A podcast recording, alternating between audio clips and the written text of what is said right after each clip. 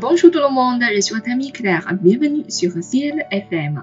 Hello，大家好，我是你们的朋友 Claire，欢迎大家来到 CL 的法语频道。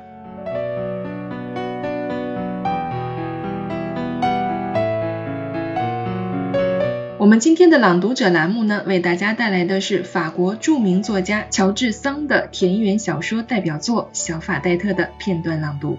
乔治桑是巴尔扎克时代最具风情、最另类的小说家。雨果曾称颂他在我们这个时代具有独一无二的地位，其他的伟人都是男子，唯独他是伟大的女性。乔治桑的田园小说以抒情见长。善于描绘大自然锦逸的风光，渲染农村的静温气氛，具有浓郁的浪漫色彩。我们平台上曾开设过由外研社出版的小法戴特分级读物的精读课，通过对文章进行细致的词句分析，领着大家好好的品味了这部优秀的文学作品。今天呢，我们有请参加了这个课程学习的一位学员马文锦同学，为我们带来这部小说的片段朗读。接下来就让我们一起来收听吧。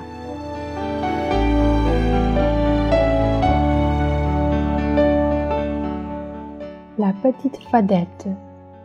Les jumeaux ne sont pas plus malades que les autres enfants. Ils ont même une si bonne santé qu'ils n'ont jamais mal aux dents et qui ne poussent pas de cris. Ils sont très blonds et restent blonds. Leurs yeux sont larges et bleus. Leurs épaules sont solides. Le corps est droit et bien planté. Ils sont plus grands que tous les enfants de leur âge. Et ceux qui passent à travers le village de Kos s'arrêtent pour les regarder. Ce sont de beaux garçons, disent-ils.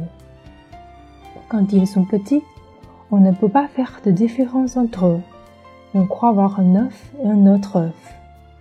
Mais quand on les regarde avec attention pendant un quart d'heure, on remarque que l'entrée est un peu plus grand et plus fort, que ses cheveux sont plus épais, son nez plus gros, sa main plus adroite. En fait, l'un vaut l'autre.